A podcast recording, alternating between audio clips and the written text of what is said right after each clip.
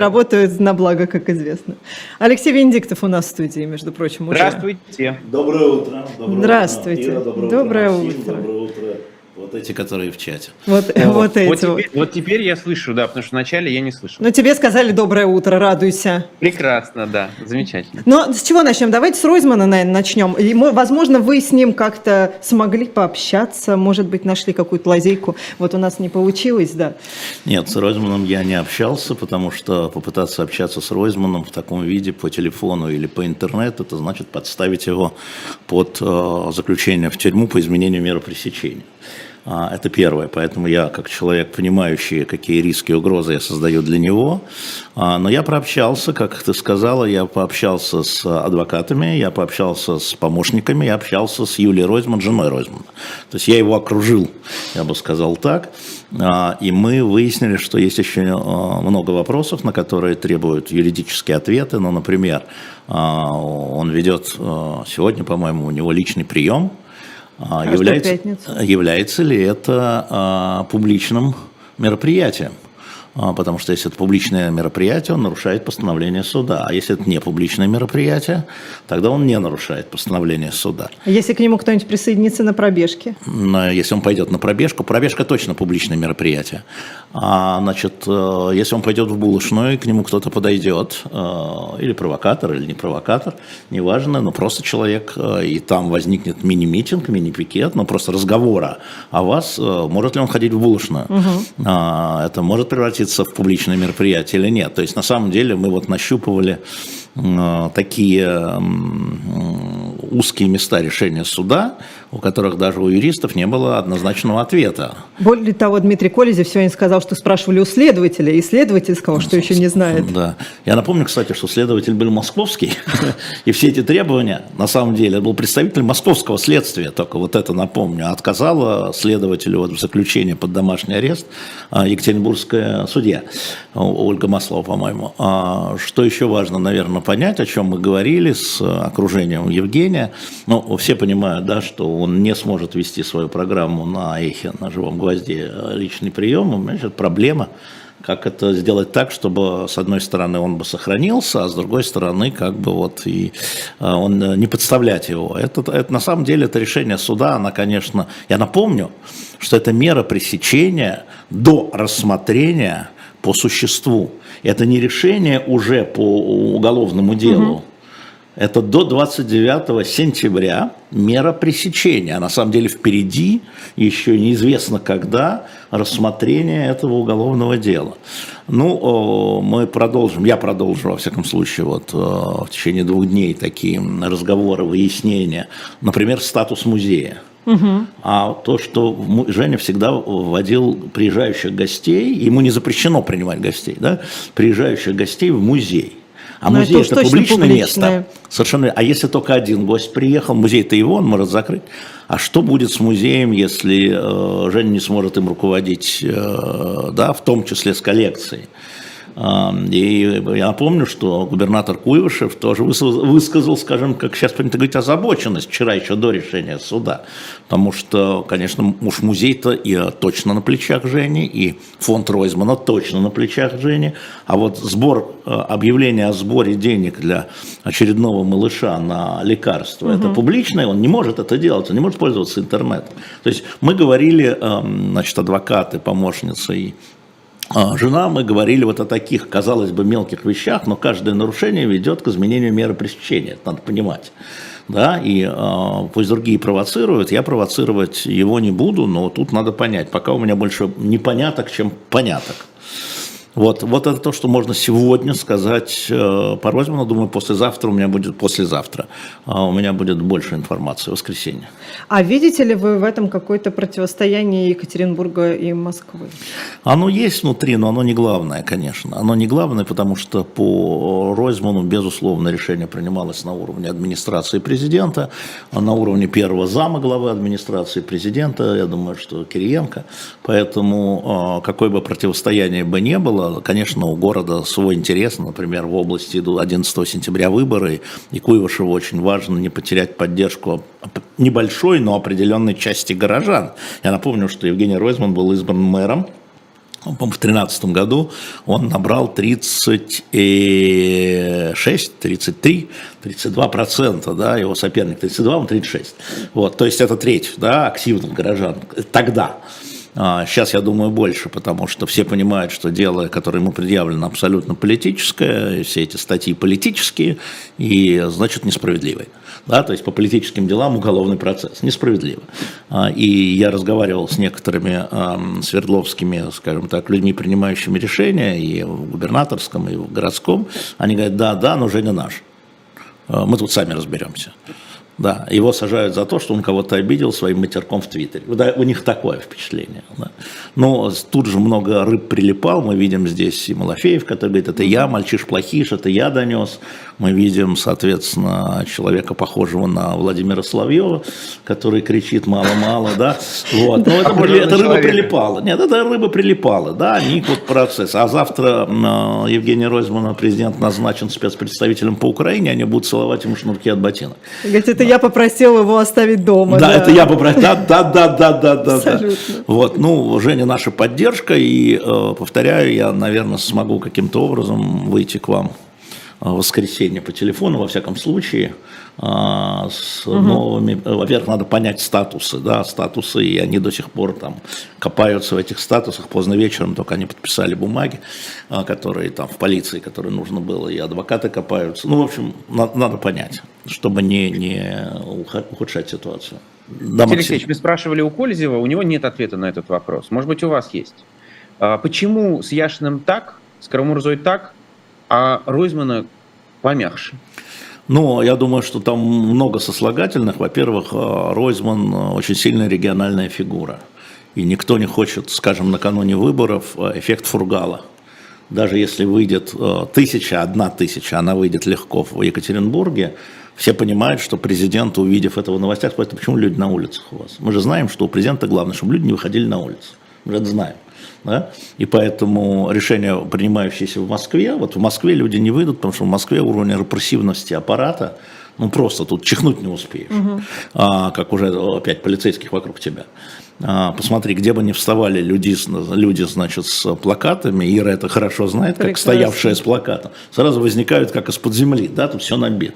В Екатеринбурге не так, в Екатеринбурге есть местная солидарность, в том числе силовых структур, а, рядовых во всяком случае, они же тоже жители Екатеринбурга, и мы знаем, что к Жене за помощью обращались и а, часто обращались, я бы сказал, и руководители правоохранительных местных органов, чтобы он помог их в решении проблем с федералами, и Женя это делал, А, поэтому там не так. А, Ну, кроме того, а, Я думаю, что то, что Евгений Ройзман, и мы это видели в том числе в интервью и Дудю Гордеевой, Кате Гордеевой, я просто думаю, что он, он, он специально не ассоциировался ни с какой политической партией. И то, что он не собирался ни Он на не шел на выборы. выборы ни с какой политической партии, да.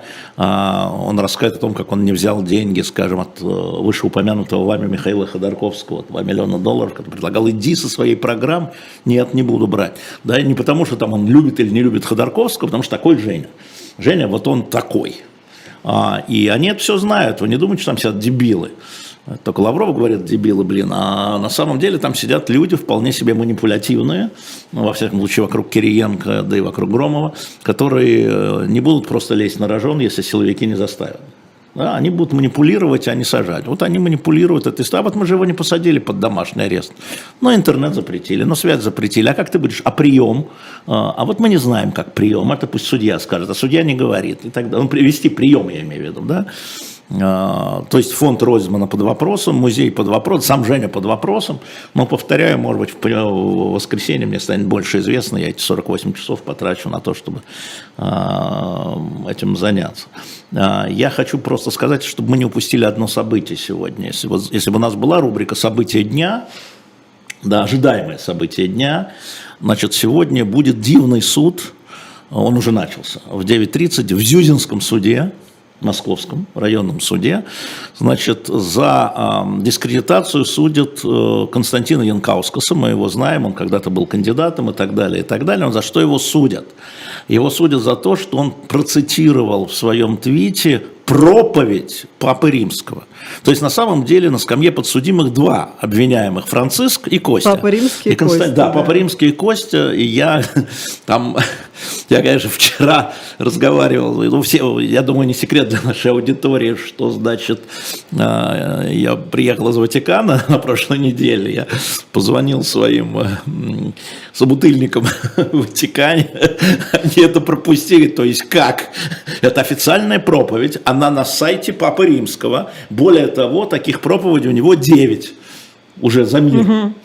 И, собственно говоря, именно в а, обвинительном заключении, или как оно там называется, я его видел, там реально цитата, без упоминания, что Папа Римский, но там реально вот за эту цитату из проповеди, почти полной, не искаженной, проповеди Папы Римского. Вот суд э, должен был начаться, я, э, сначала не пускали людей в Зеленский суд, которые ну, пришли, но э, Константин Янкаускас сказал, что он тогда сам не пойдет, идите все лесом, и их пустили. Вот это последнее, что я знаю, в 9.30 начался бы. Я думаю, за этим надо следить, потому что с учетом того, что сорвалась встреча а, Папы Римского и патриарха в Казахстане, патриарх отказался туда ехать, с учетом того, что Папа предлагал себя в качестве посредника, и более того, он осудил гибель Дарьи Дугиной отдельно, и за это Абсолютно. подвергся, да? Им То есть- недовольны ни с этой стороны, ни с той. да, и тут еще, значит, его сейчас там, его слова сейчас станут пред- причиной осуждения по уголовному или административному делу. Я просто вот такие вроде мелочи, да, подумаешь, ха-ха-ха, не ха-ха-ха,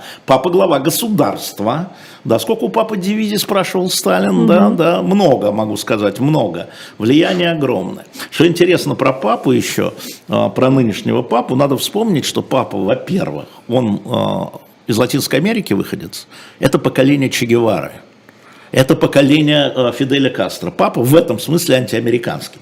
Да? Он вот из них, только одни пошли в революцию, а он пошел в церковь. И у него сохранилась вот эта вся история, я бы сказал, антиамериканская. Мне это впрямую говорили, что вот он, знаешь, он, он говорит о Че, он говорит, это все они, вот эта вся банда, да, банда в таком смысле, молодежная банда, не в плохом. Поэтому я бы, честно говоря, воздержался бы связываться с римским папой и с последующими делами. Но, тем не менее, вот уже Ватикан в курсе, да, а, и о, МИД в курсе, насколько я знаю. Ну, посмотрим.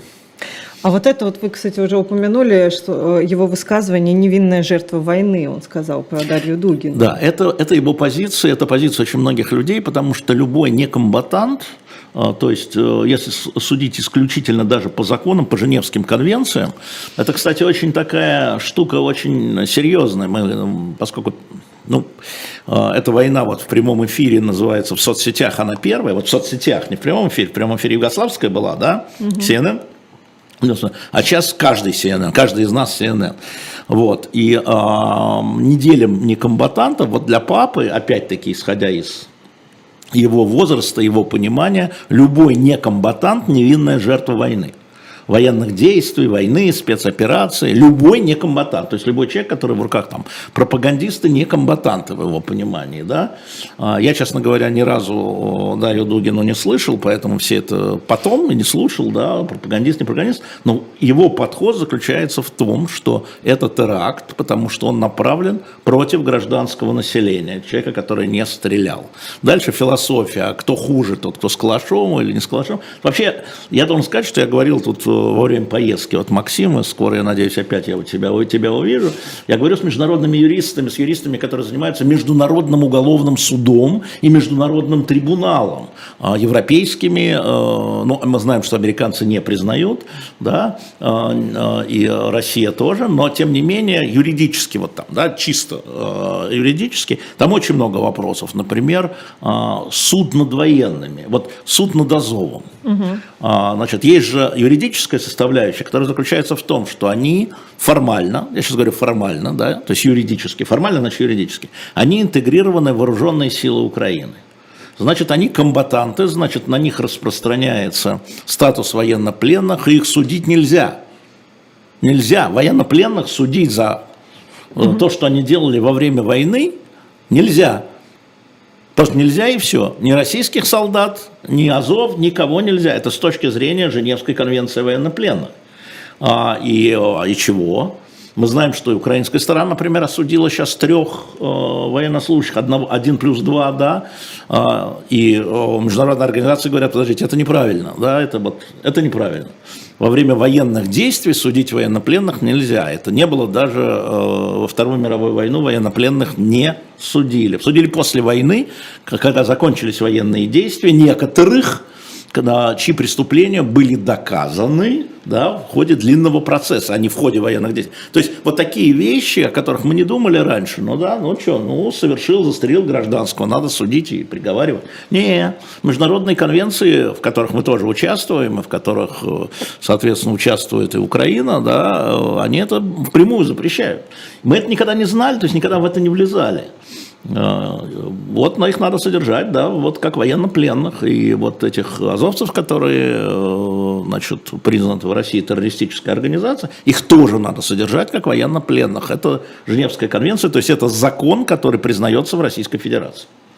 А сдавались-то они Российской Федерации, а не ДНР, ЛНР. Не надо мне говорить, что они в руках ДНР, ЛНР. Они сдавались э, войскам Российской Федерации. Вот это все. Российская Федерация должна нести. Вот это все, да. Это, это важная история а, юридическая. Сейчас не до этого, говорит, ой, сейчас не до этого, а потом будет до этого. А потом будет до этого и придется оправдываться. Поэтому тоже надо на это обращать внимание.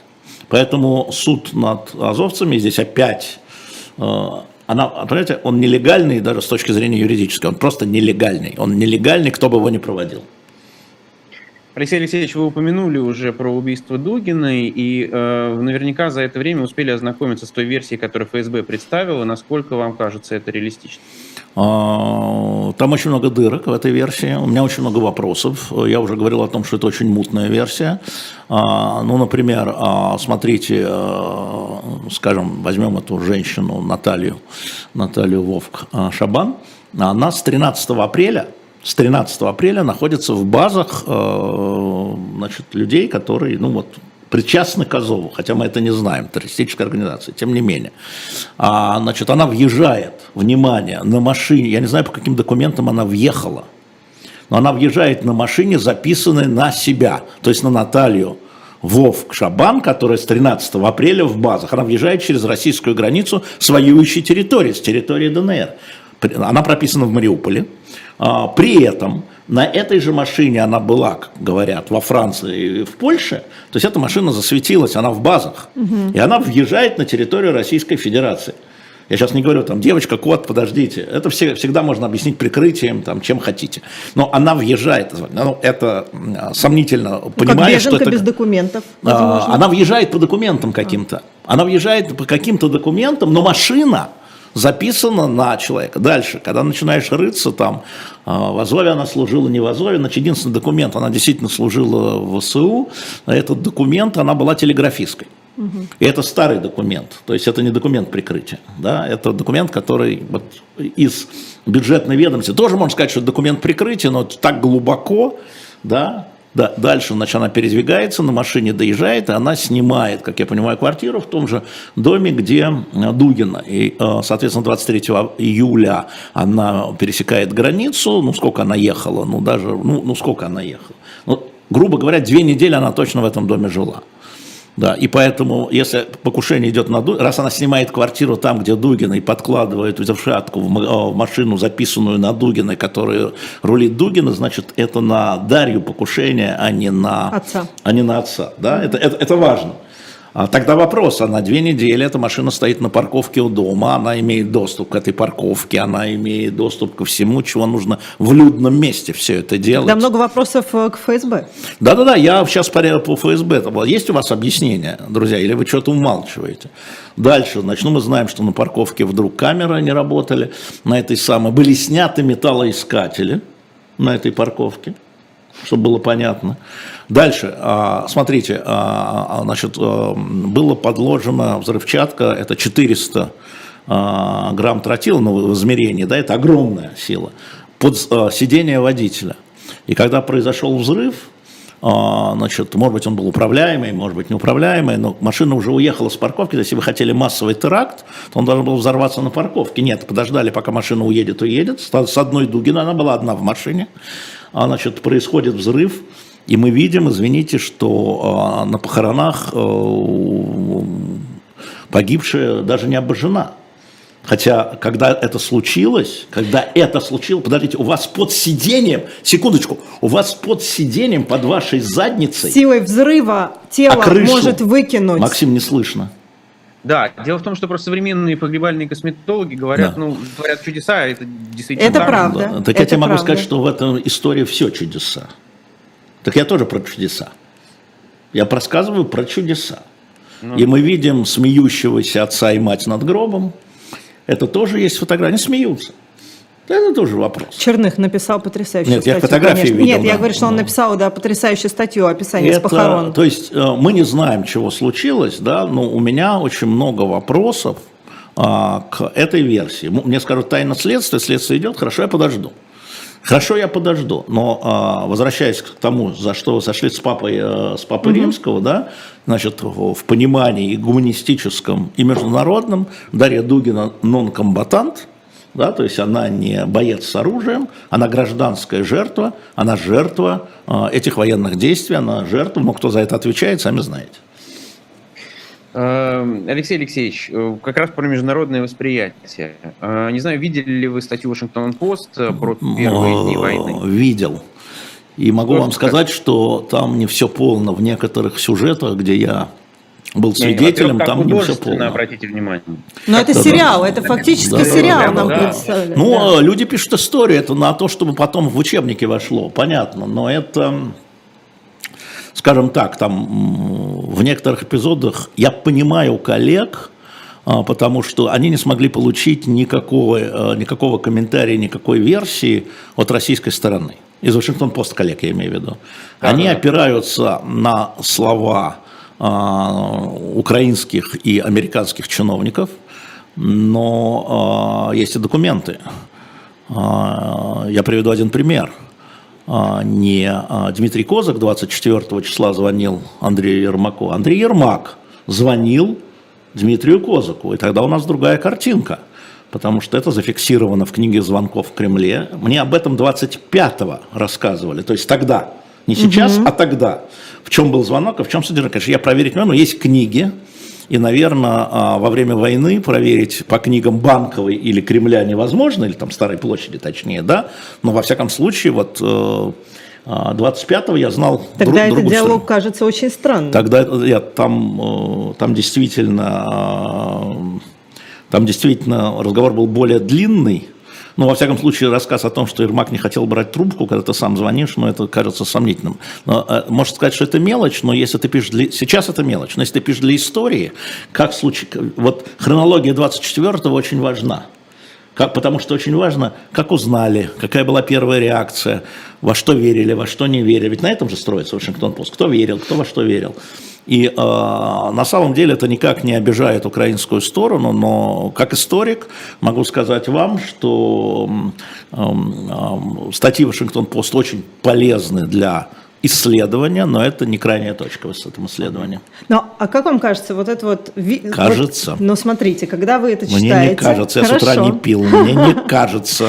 А, Мне кажется, когда ты читаешь, что американцы в деталях знали план Кремля, а вот российские военные будто бы вообще не понимали. Или это потому, что как раз у них нет никакого ответа от российской Значит, стороны? смотрите, а, вот там кротов всяких, которые, на которые ссылаются, тут ничего не могу сказать про кротов, но я вам могу сказать, что летающие спутники, например, а, засекали, когда машины, когда какая-то конкретный грузовик начинает заводить мотор. Понимаете, а когда этих 150 грузовиков одновременно, а когда они просвечивают, что в грузовиках одновременно, да, и там главный вопрос был блеф, не блеф. Насколько я понимаю, что происходило в американской администрации, потому что уже в апреле 21 года такая ситуация была. Такая ситуация была в апреле 21 года. Пугают или наступают? Пугают или наступают, но они, э, наши же тоже понимают, что летают спутники, что они видят, поэтому моторы включили, да, и ха-ха-ха, да, там же главное наступление было на севере, на самом деле, там Чернигов, Киев, вот туда. Киев. И вот там они увидели накануне а, да, на, ну, с севера, да, они увидели накануне американские спутники, что стянулось там а, полевые кухни, вот это, вот эта история, кормить же надо, а, огромную массу людей. То есть есть масса, в разведке главное это анализ. И вот аналитические записки шли Байдену, он собирает уже в ноябре, по-моему, Совет национальной безопасности и требует, все же ожглись на иракской истории, на Пауле с пробиркой. Да? В чем проблема, французы мне рассказывали. Они не верили американской разведке. После того, как иракская была война, и там не нашли оружие массового поражения, то ваша американская разведка, она значит, обслуживает политический интерес. Они не верили. Французы. И украинцы не верили, и Зеленский не верил, как мы видим из этого расследования. Да? А, но американцы там, поэтому Байден собирает Совет национальной безопасности, это вполне логично, три раза, насколько я понимаю, в 21 и начале 22 года, то есть полный совет.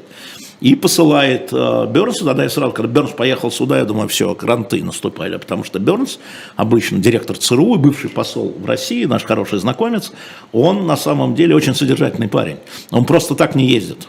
Он просто так не ездит. Он прилетает сюда, и он говорит с Ушаковым, а не с э, Нарышкиным, который его визави, да, и дальше его соединяют с Путиным, который в Сочи.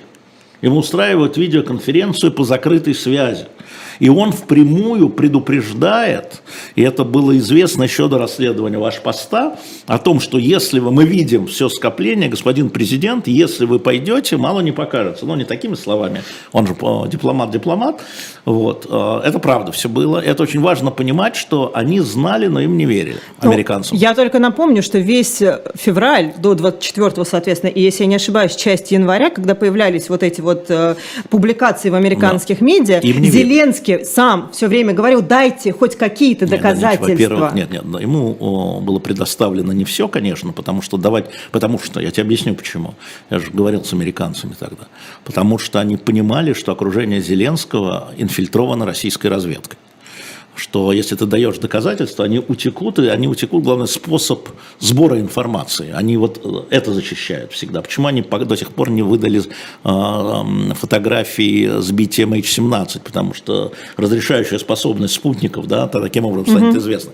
И они не все ему давали. Но э, в данном случае Зеленский, конечно, делал то, что он мог делать, он требовал, ему не давали, но тем не менее мы видим по расследованию Вашингтон-Пост, что они не хотели верить, они не хотели. Вот этот звонок Ермака э, Козаку, а не наоборот, а, пусть Дмитрий Николаевич сам расскажет, он об этом свидетельствует, потому что я 25-го как бы общался, да, и уже как бы, и мы еще эхо работало, я еще уважаемый главный редактор, меня со мной еще все разговаривают, я еще не на агент, и поэтому я там, что 24-го, как это все было, да, как вас приняли, как что вы, как чего, и э,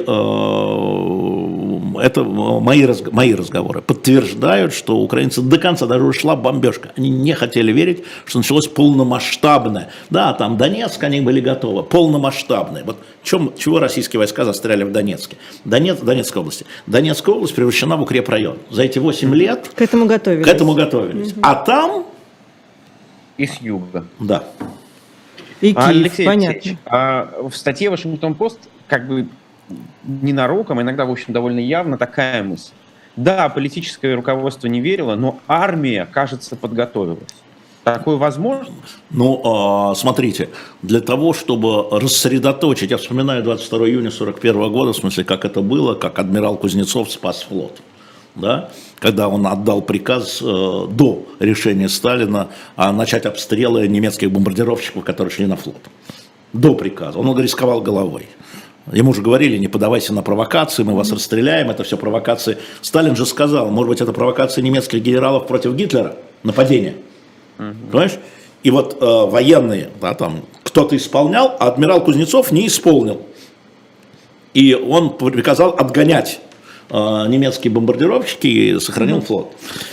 А, э, да, и поэтому мы знаем, что командующий вооруженными силами Украины, я уж не знаю, зашел он с этим там к Зеленскому, но уж к начальнику генштаба точно зашел, а, он рассредоточил украинскую авиацию на разных э, аэродромах.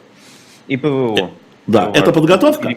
Да. Но это подготовка, наверное, да. Но этим пусть занимаются все-таки военные эксперты, но, конечно, у людей внутри, ну, слушайте, когда 24-го мы все проснулись, наверное, первая мысль была «не может быть».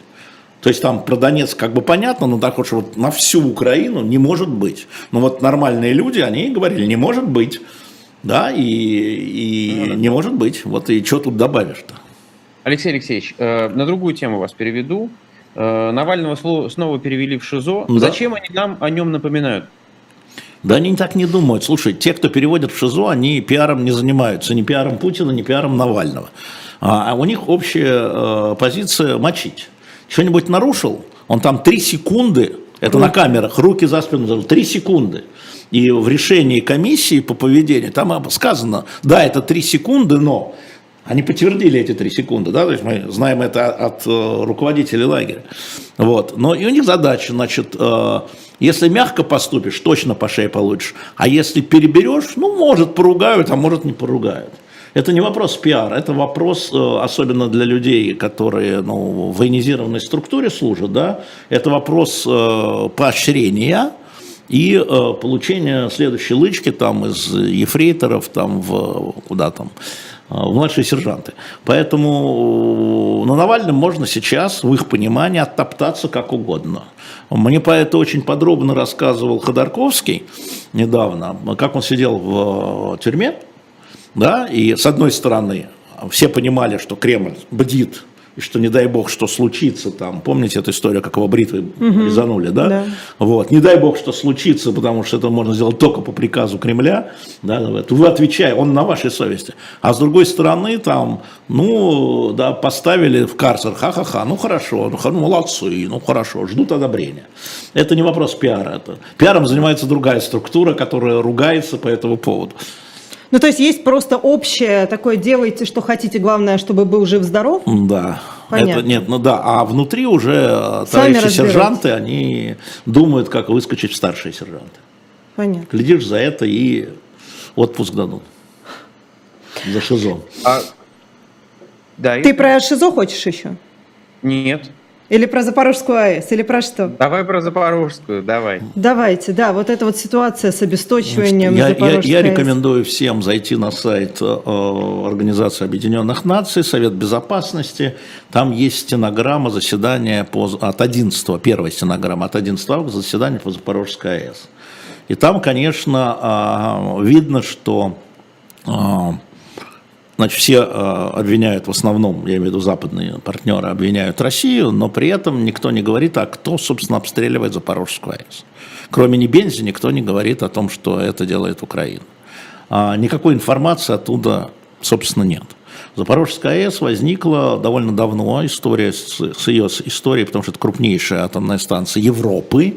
Об этом говорит китайский представитель, он обратил на это внимание в Совете Безопасности, он сами прочитает. Был бы у нас сайт, Максим, мы бы эту стенограмму, мы бы эту стен- стенограмму бы вывесили, чтобы люди сами смогли. Но, к сожалению, на русском ее, по-моему, еще нет, но на английском и французском, я на французском читал. Вот, но мы ее куда-нибудь вывесим, безусловно, когда-нибудь куда-нибудь вывесим. А, Это очень опасная история. А, Специалисты говорят, что вот этот колпак, который накрывает реакторы, вот если прямое попадание ракеты или бомбы, то он будет пробит. Но а, одной ракеты будет мало, там есть несколько кожухов таких, да, но тем не менее все это очень опасно. А никаких предложений других нет, кроме демилитаризи- демилитаризировать эту зону. А, Естественно, российский генеральный штаб говорит, ничего подобного, мы охраняем ее, а бомбят украинцы, а украинцы говорят, это вы виноваты, потому что это наша АЭС, а вы ее захватили. Да, и вы из-за нее обстреливаете нас, а мы не можем отвечать. Вот такая история. Это э, маленький кусочек военных действий, это все равно, что, э, это, та- знаете, прикрываемся гражданскими и берем на много уровней выше. Это вот, э, когда мы говорим, что там идут военные действия, надо понять, что военные действия это не перестрелка а, значит, между окопниками и между ракетными этими сам, залпового огня системами, да, это еще попадание в гражданских, в инфраструктуры и вот в такие опасные вещи. Слушайте, можно разрушить электростанцию, можно разрушить железнодорожный вокзал, а можно разрушить атомную станцию. Извините меня мою наивность, а нельзя ли, я, я тут Нельзя. фантазирую, отправить туда какие-нибудь третьи прибытии войска, Нельзя. чтобы как раз огородить? Нельзя, потому что нет такого никакого мандата. Туда не могут даже мирную миссию экспертов отправить, чтобы понять, что там происходит. Потому что э, Украина говорит, давайте только через территорию Украины, потому что Запорожская АЭС территория Украины. А, Россия не пускала через Украину, давайте через Россию, потому что находится под контролем России. Но сейчас вроде Макрон уговорил э, Путина, и вроде вот я смотрю последние э, новости, которые идут из МАГАТЭ, вроде бы договорились, что через Украину, да хрен с вами, через Украину поедут, а там же эксперты, в том числе военные. Россия говорит, мы не пустим военных экспертов. Понимаете, да? Там, потому что там стоят военные Российской Федерации. Угу. Ну, в общем, вот такая история, но пока, грубо говоря, э, мы видим по делегации довольно оптимистичная история, потому что вроде бы э, совершенно неожиданно это вторая будет победа Гутьереша, потому что первая это был зерновые, угу. да, как бы, но это Гутьереш, это генсек вон, который все считали каким-то там, какой-то португалец какой-то, какой-то непонятно кто, не англичанин, не француз, раздражает, всех, да. Да. А, да, и в Киев часто ездит. Угу. Вот, а это будет победа. Во всяком случае, э, я думаю, что, я предполагаю, что когда там будет международная делегация, все-таки э, и российские войска будут вести себя, скажем, поаккуратнее, и украинские поскромнее. Алексей Алексеевич, а вот э, если как раз говорить про роль ООН, а, насколько сегодня это хоть какой-то механизм э, вмешательства в, в, в, вот в, это, в эти процессы? Ну, смотри, мы видим же, я сказал, зерновая история, и вот э, я, я повторяю, я читаю документы, я читаю стенограммы. То есть, те, кто хоронят ООН и говорят, что вот ну, пока Россия там, безопасности, нет, ну, это бесполезно, это... Нет, ну, слушайте, ну, давайте мы лозунгами к первому мая, мир, труд, май не будем разговаривать здесь. Значит, вот они решили, Гутьерреш, ООН, а, есть огромная работа, которую делает э, управление комиссара по беженцам, а, координирует. Я все-таки напомню, да, что, смотрите, да, 7,7 миллиона а, украинских беженцев в Европе, но 4,7 из них вернулось. Так, на секундочку. И они координируют среди государств. Это такой координат, да, он ничего не решает. Но если находятся люди, чиновники, обладающие международным статусом, как оказался Гутьериш, это кто? Да? Это же не Макрон, это же не Байден, не Эрдоган, это не Шольц, не Эрдоган, не Папа Римский, наконец. Да? Оказывается, что эти заржавленные механизмы на каких-то треках можно использовать. И это, кстати, единственная сейчас площадка, а, Совбез ООН, где встречаются а, российские и украинские представители. Да, они обмениваются инвективами, вы можете посмотреть, что там говорит Небензи, что говорит украинец, забыл его фамилию, по-моему, бывший министр иностранных дел, да, но тем не менее они э, коммуницируют посредством других членов ООН, там, от Гвинеи да, до США, а, они, они общаются и могут общаться. Это такой механизм важный на самом деле оказался. Но это заржавленный механизм, конечно, ничего глобального он решить не может. Там, а, и, конечно, исключение России, но может принять резолюцию Генассамблеи ООН, но по уставу это должен дать добро Совбез, а Россия наложит вето. Один раз Россия уже сама себя исключила во время Корейской войны, и чем это было, вы узнаете в следующем номере журнала «Дилетант», который выйдет 22 сентября. Простите за маленькую рекламу. Да. Как, вы заметили, Гутерреш не Макрон, но Макрон, тем не менее, наверное, человек, который больше других по телефону разговаривал из да. всех западных лидеров с Владимиром Путиным да. за все эти месяцы. Да. Когда у него была избирательная кампания, все говорили, ну понятно, это часть его избирательной кампании. А сейчас почему он это делает? Ну, потому что сейчас был разговор про Запорожскую АЭС. Я опять посмотрел, а, мне прислали французские коллеги запись брифинга закрытого а, помощника Макрона после разговора. Прямо закончился разговор, начался брифинг закрытый. А, ну, друзья есть везде.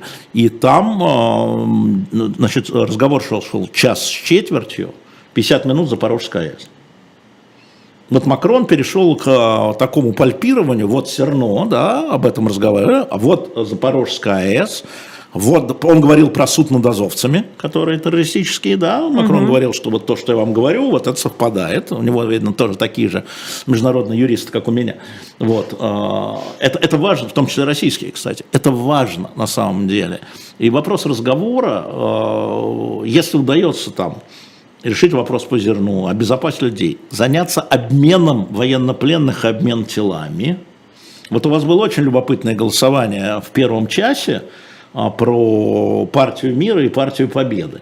Да, там же нет однозначного ответа, хотя вы потребовали однозначный ответ, Но эта история в том, что это лукавство все, потому что, э, потому что ни одна сторона не готова к переговорам о перемирии. Не о мире, а о перемирии. Ни одна сторона. Потому что, это я говорю сознанием дела. И то, что там публично говорят, мы готовы, ничего не готовы. Потому что каждая сторона считает, что еще чуть-чуть им будем мы на «ты», и победа будет за нами. Что ж мы будем в перемирии останавливать свою победу? И э, все эти публичные заявления, там, и непубличные заявления, там, Путин, слушайте, Эрдоган пытается их свести, невозможно, потому что общественное мнение в Украине 86% против любых переговоров. Зеленский, ставленные Путиным, еще не достигнуты. Даже территориальные, я имею в виду а, полный контроль над Донецкой областью, 58% всего, 42 еще нет. Поэтому какие переговоры? Вы от чего? Это все пиар, за этим пиаром, а, как говорит Шульман, это новости, а не, как это, не события. Да? А, То есть Эрдоган не... в этом смысле не рупор? Он Путина. старается. Нет, он старается. Эрдоган решает свои проблемы, вообще он под это дело получил а, невмешательство Путина в атаку на севере на курдах. Да? Путин угу. ему не влияет. Да? И не вмешательство Путина в Карабах, где шаг за шагом а, забирают а, еще села. Мы это видим, но мы не видим, потому что мы говорим про другое. Да? Эрдоган играет свою но игру. Это есть, да. Эрдоган не президент Украины, не президент России, не президент США, ему свое бы. А, свою, свою, империю создать. Вот. Поэтому на самом деле а, никакое перемирие а, и не может быть, ну не ведется, потому что общественное мнение там, да и здесь общественное мнение, то, которое, да, сформировано пропагандистами, да, но тем не менее, оно вот победа, победа будет за нами, да, и пока это будет, никакого перемирия не будет. Поэтому вот этот э, призывы к миру, ну это правильно, надо прекратить убивать, это что тут неправильного? Я тут говорил с людьми из антивоенного комитета вот этого, создано. Угу. Я говорю, получается, что вы антивоенный комитет, но вы за продолжение военных действий. И люди так разводят руками, говорят, ну да, иначе там Путин наберет сил и так далее. Да? Ну, я говорю, тогда вы военный комитет, а не антивоенный комитет. Абсолютно. И это тоже лукавство с моей стороны. Это все лукавство. И ваше голосование лукавство, и те, кто голосовал, тоже лукавят. Что никто не хочет, чтобы люди погибали. Потому что э, уход армии э, в свои казармы, в свои казармы, я подчеркиваю, да, это единственный возможный способ перемирия, а его не будет пока. Пока обе стороны надеются на военную победу, на следующую военную победу, там условно украинцы а, отобьют Херсон, а россияне захватят Николаев и Одессу. Да? Вот что победа, да? Вот пока они считают, что это возможно, никакого мира, никакого перемирия. Все партия войны. Но Все Украина войны. же говорит, ладно, Херсон, но она же говорит про Крым. Не, ну, слушай, политические заявления мы отделяем от военных заявлений. Крым это тоже укрепрайон, и а, с точки зрения Конституции России, а не с точки зрения международного права, это Украина, а с точки зрения Конституции России, это российская территория. Нападение на территорию российской территории, вторжение на территорию российской территории, понятно, к чему приведет. Это тоже понимают все, но, конечно, это карта, которая, я напомню вам, что когда в апреле 2014 года были переговоры четверых, значит, Россия, ЕС, США и Украина в Женеве, они сделали коммюнике такое, которое потом Путин не одобрил, где Крым не упоминался вообще. Представляете? Вообще. И Лавров говорил, боже мой, мы сумели договориться с американцами, что это просто отдельный кейс. Он просто отдельный, да, вот все остальное, там, Донбасс, да, там, вывод иностранных войск, я помню, это как в коммюнике писалось при мне, а, значит, вывод иностранных войск, разоружение незаконно вооруженных формирований, всех, угу. всех, то есть и Донецк, всех, да, а Путин не одобрил потом в Москве, но а, такое коммунике было, и все были счастливы, что вот все поняли, что Крым это отдельная история, давайте вот мы как Прибалтика при Советском Союзе, мы же не разрываем отношения, говорили американцы, но мы просто не признаем и все. Прибалтику как часть Советского Союза, закрыли глаза и все. Это история с отдельным статусом, и эта история просто, она по-другому будет решаться, что бы сейчас политики не говорили. Донбасс будет по-другому, а юг будет по третьему чтобы вы понимали. Юг будет по третьему. Я хотел бы несколько слов сказать, если у меня есть время, про референдумы. Давайте, да. Разговаривал, ну я же, как вы понимаете, в избирательном процессе как бы свой человек во всех. Я говорю, а как э, можно проводить референдумы в Донецкой, скажем, области? Они же то по паспортам Украины, а то по российским паспортам. Да. Вы как референдумы будете, про- как, кто у вас, э, как вы будете их, вот сколько у вас в Мурманске, как вы будете участки в Мурманске там организовывать, ну, условный Мурманск, это же Благовещенск, есть Дальний Восточный, как- как вы этот референдум, даже вот, ну, вот физически, да, список избирателей, на какое число, как это возможно в ходе боевых действий. Ну вот, ну вот. Поэтому э, понятно, что если они будут проведены, это будет очередное фуфло. Вот. Это, это очевидно хотя бы потому, что список избирателей... На какое число? На 1 января 2014 года список избирателей? На какое число? А те люди, которые взяли российское гражданство, они какое имеют отношение к референдуму? У них уже... э, Уже определившиеся, можно Не-не, они уже, они уже не граждане Украины, а двойное гражданство в Украине запрещено. Тогда как? Да, то есть это вызывает массу других вопросов. Поэтому а, То есть я вы не думаю, что они вообще я не думаю, что, не что будет? 11 сильно в ближайшее время их не будет. Нет, конечно, можно провести, как в Крыму. Завтра. Ну, конечно. Вот завтра. И написать что угодно. Как говорит понятно. Кабаладзе, доверьте мне, и я все проведу. да. Понимаете? Не-не, ну это вот, э, это та самая Уж история. скорее бы ему доверили это. Не, не, нет, ну это, ну это просто действительно э, вот конкретная проблема. Я же знаю, как вот списки избирателей, да, как они должны выверяться, составляться. Ну реально, чтобы хотя бы это было правдоподобно, хотя бы. А, вот, а здесь это невозможно, потому что огромное число беженцев, потому что там военная идет военная операция. Более того, повторяю, в Донецке 60, там 58% территории, а 40 под контролем Киева. А там население что? Как вы будете в Донецке это проводить? Да? А в Запорожской области что? Как, где? Какие-то отдельные деревни, что ли? Я не понимаю. Отдельные деревни или Мелитополь отдельно референдум, что ли? А так, не, так нельзя. И э, просто я знаю, что этот вопрос. Сейчас Кириенко опять съездил в Донецкую, по-моему. В Донецкую. Пушилин где? В Донецкую? В. Донецкую, да. И опять обсуждал, ну, там, как бы, как бы, я так понимаю, что э, регионы России готовятся, пытаются выявить этих э, людей из Донецка, Луганска, э, Запорожской области, Херсона, ну, как их выявишь? Где доку- Многие без документов. Да, вообще без документов. Э, Кстати, еще одна история, хочу ее озвучить, может кто услышит. А, На российско-эстонской границе позавчера не пустили 22 человека. Все 22 украинцы, беженцы. Опять слишком много времени провели Да, на российском да, это становится, это на Нарвском переходе. Есть все документы, они направлены в управление по делам беженцев. А, Я передам послу ЕС в Москве. Но это действительно бежен, то есть проверяйте, пожалуйста. Пустите, у вас там тоже есть, извините за это, фильтрационные, ну не Лагеря. лагеря, но есть для беженцев, да, и занимайтесь проверкой. Но там есть дети, там есть люди, которые нуждаются в немедленной медицинской помощи, например, есть документ «травмированная спина», может быть, среди них их агенты есть. Но еще раз повторю, это 22 украинских гражданина, которым не нужны визы для въезда в ЕС. Напомню, что при Порошенко был снят вот этот визовый история. И это на переходе в Нарву, в Эстонию. Я просто хотел бы на это обратить внимание.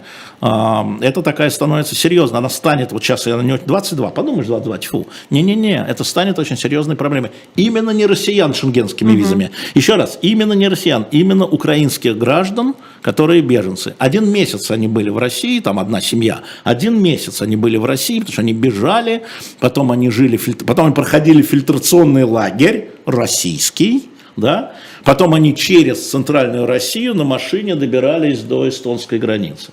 Не пустили. Но раз про приграни- Еще одна проблема, я просто говорю, еще одна проблема, Да. да?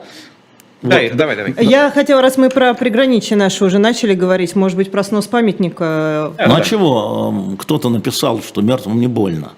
А, Знаете, это, это такое время, да. Я вообще бы сейчас бы обращал внимание на гибель людей, а не на снос памятников.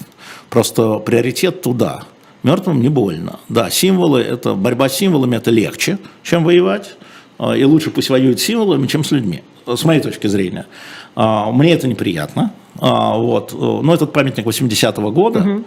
А, И я хорошо понимаю латвийское руководство, у них 1 октября выборы. Надо же же, вот надо же, это же еще часть внутриполитической борьбы. Но когда я вспоминаю, как из буквально там несколько месяцев назад из Ассамблеи городского совета Нью-Йорка выносили бюст Вашингтона, потому что он рабовладелец, основателя, да, ну, ребят, ну, вот такой мир, мир борьбы с символами. И понимаю тех людей, которым обидно и горько, но вспомните, что мертвым не больно.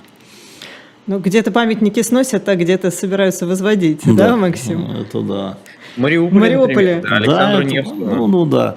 А, Просто э, тем, кто возводит памятники, надо помнить, что они как бы могут быть снесены через какое-то время. Вот сейчас это тоже надо понимать. Да? Поэтому ну, вот эта война памятников, вот мне, я еще раз, мне, непри- мне вообще неприятно. Я вообще говорил о том, и, кстати, подвергся критике нашего чата, я говорил о том, что в Берлине, где мы были с Максимом, а, стоит памятник, памятник Гитлеру и его политике на месте бункера.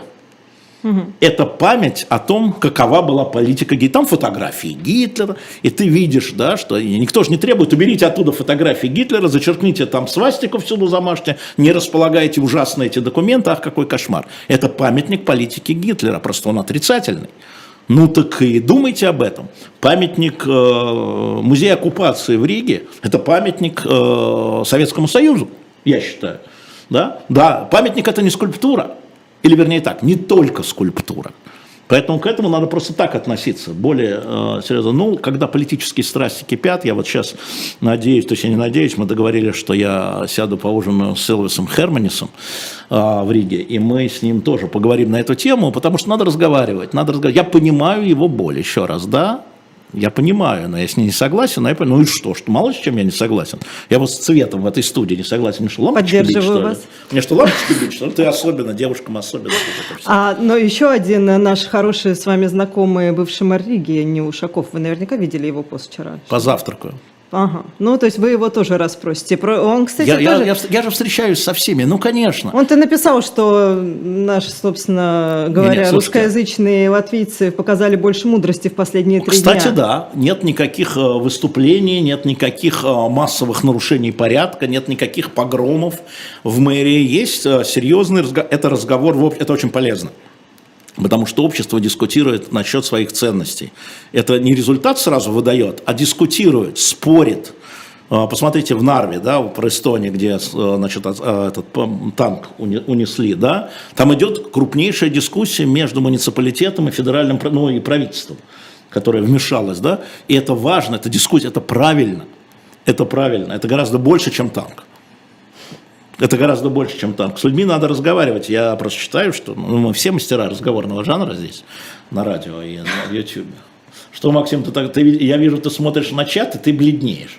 Нет, нет, я, я просто А, смотрю на те темы, которые мы, мы выбрали, и думаю, какую оставить напоследок, потому что осталось... У нас уже осталось 7 буквально минут всего лишь, А, да. 7 минут, я Но, честно не вижу. говоря, есть темы, которые мы не планировали, но вы упомянули так или иначе Михаила Борисовича Ходорковского, Да. и вот эти воспоминания о Чечне. И... Это, кстати, интервью было Евгений Альбац, кстати Да-да, говоря, я помню, я помню. А Ну, вот, смотрите, а, а, Михаил Это Борисович... другое? А, Это- Это, это другое? а, это другое хотя бы потому, что здесь мы имеем Чечню, часть Российской Федерации, тогда, в начале конфликта, которая вооруженным путем, путем сепаратизма, и мне не надо бросать упреков, мы помним позицию э, «Эхо Москвы», которая прежде всего говорила о сохранении гражданского населения, которое тогда не сохранялось никак бомбилось, да, но мы также помним о том, что тогда оттуда изгонялись э, русские, да, тоже помним, и убивали, и э, мой личный опыт тому как бы свидетельствует, А, но это была э, сепаратистская территория. А сейчас мы видим э, иностранную державу, нашу страну, которая воюет там, в Украине. Потому что, если, еще раз повторю, если для нас это, э, в смысле для нашей власти, как она заявляет, это некая операция, то для Украины это отечественная война. М? Ну все, это просто другое. Это просто другое. А вот отношение Украины с сепаратистским регионам, Донецком, Луганском, это вот то. Вот я бы там сравнивал. Украина, Донецк, Луганск, там, где боевые действия, Россия, Чечня. Тогда, тогда в чеченский. И тогда может быть э, интеграция Донецка и Луганска, если бы украинские э, власти разные, сразу скажу, разные, по отношению к Донецку и Луганску вели себя по-другому, о чем я в феврале 2014 года в известном многочасовом эфире этого радио а, говорил, да, ам, было бы по-другому, потому что и Чеченская война это была гражданская война. Это была гражданская война. Да, находятся внешние игроки, исламский мир, американцы, которые поддерживали сепаратистов. Это что потом, это, да. это, это, это потом. Но на самом деле внутри лежат внутренние противоречия. А, Но сравнивать нынешнюю ситуацию с чеченской я бы не стал. Здесь я, конечно, э, согласился бы с Ходорковским. Конечно же, да, это, это а, недобросовестная натяжка. На мой взгляд. Ну, там не, не то, что сравнивались эти конкретные истории, это он так повернул уже в своем твите, там просто уди- удивлены были люди, что он готов воевать за, за свою территорию, что называется. А, ну смотри, а, ну Какая готов воевать, это он же политик, ты правильно все сказал, Максим, да? А, и эксцессы языка, там, я готов взять оружие, пойти воевать, это, знаете, вот у нас все, все депутаты Госдумы об этом говорят, хоть один депутат там воюет, что-то я не видел, да, понимаешь, это все эксцессы политического языка. А, воевать в широком смысле слова, сохранять территорию, да, потому что, конечно, замерить, а, чего думает вся Российская Федерация по поводу войны в Чечне. Я напомню Бориса Немцова, который этот миллион подписей а, собрал. Губернатор Нижегородской области, он даже не... И он привез в кабинет Ельцина, и на следующий день Ельцин с нами встречался, мы как бы свидетели, и он говорит, представляете, он входит в мой кабинет, несут коробки, а там подписи. Миллион. Это вот Ельцин говорил. Там подписи, в коробках миллион. Я же должен, это же мои избиратели. Понимаешь? Хотя их всего миллион из ста, там, сорока. Но, тем не менее, мы знаем точно, а, это повлияло. Вот эта вот антивоенная позиция, которую сформулировал Борис, собрав эти подписи, а это были подписи, не, извини меня, не под петиции на Change.org. Это были на бумаге, это нужно было оставить подпись, оставить паспорт. Прекрасно помню, никто не верил, что Боря, Борис Ефимович это соберет. А, вообще история с антивоенным движением и в России, и не в России, вот скажем, в гитлеровской Германии, антивоенное движение, мы знаем факты саботажа, да? Мы знаем факты э, разведки в пользу союзников Советского Союза, Великобритании и так далее. Мы знаем Белую розу движение. Ну и все. Знаешь, сколько было дел по поводу анти, именно антивоенных дел против войны? 42. За всю историю Рейха. 42. Но я тут все-таки отмечу, что некоторые дела а, просто как диверсионные, то есть там другие Да. статьи, что Но называется, это, были. это диверсионное, это могло быть не антивоенное, понимаешь? Диверсионное это могло быть по заданию там, Советского Союза, по заданию организации, по заданию английской ну, разведки. Джалиль, например, который организовывал побеги там, заключенных. из Но это не, антивоен... это не антивоенное, Ну, еще понятно. раз. Да, да, да, я понимаю. говорю о немцах, которые выступали против... Именно Нет, против 40 войны, да. 42, 42, понимаешь? А, ну да, и поэтому, ну а что, ну вот эта история, она, она такая история, она такая. И мы находимся внутри этого параграфа. Я поэтому еще раз, вот Ира уже говорила, я считаю, это лучшей книгой о войне, их две мы их сейчас выступили на shop.diletant.media, значит, Черчилль, который там стоит, шесть книг, три тома, шесть книг, или там шесть томов, три книги. А, И там Гилберт, полная история Второй мировой войны, а Гилберт еще известен тем, что он для школьников еще написал, это полное, а то краткое, да, так что вы заходите, покупайте, потому что тогда вы начинаете удивляться, нас начинает удивлять, мы начинаем вспоминать вот то, что я говорил, скажем, про нонкомбатантов или про суды, это же никто не знает, я этого не знал тоже, то есть кто-то, может, высокоумный знает, но никто не говорит, как из этого вылезать-то, как из этого вылезать-то, как влезть-то понятно, как мы влезли, а вылезать-то как? И я просто хочу сказать, что а, сейчас, возвращаясь к вашему голосованию, а, мир достигается двумя путями. Либо у тебя сначала перемирие и дележка, либо капитуляция одной из отдельных сторон. Мы что, видим, что какая-то сторона готова капитулировать? Нет, обе стороны до последнего конца. Обе стороны до победного конца. Одни флаг над Севастополем, другие флаг над Киевом. Да? Значит, никакого перемирия, а перемирие не просматривается. Значит, будут идти военные действия. Может быть, топтания, а может быть, попытки наступления, контрнаступления с э, огромным количеством не только военных, но и гражданских жертв в Украине. Мы Алексей же видим, Алексеевич, да? 30, 30 секунд осталось. Так. Значит, это очень надолго. А, Вообще это навсегда, имея в виду про наши жизни. Если мы измеряем даже вашими младенческими жизнями, да, последствия этой истории, даже если сегодня перемирие, вот они оба, ой, Зеленский и Путин встретились там в Казахстане, да, Там Такаев собрал. Еще один переговорщик. Все равно последствия этого, это на всю вашу, я уж не говорю про мою точно, э, и это тяжелая жизнь, тяжелая ноша, с которой мы в Российской Федерации а, по одному, и тяжелая ноша украинцев с разрушенной страной и с огромным количеством погибших э, родных и потерявших дом и так далее. С другой, они будут до конца жизни нынешнего поколения вашего, а может быть и более молодого. Какое количество искалеченных, никто же не знает. Мы все погибших считаем, а искалеченных физически, которые уже не восстановятся, переломанных. Поэтому отвечу тебе навсегда, и остается только одно – минимизировать потери, смягчать э, ожесточение. Спасибо большое. Максим Курников, Алексей Венедиктов, Ирина Баблоян, утренний эфир. Мы с вами прощаемся. Ставьте лайки, донатьте. В общем, подписывайтесь на канал, если вы еще не подписаны. Мы с вами встретимся завтра. Пока.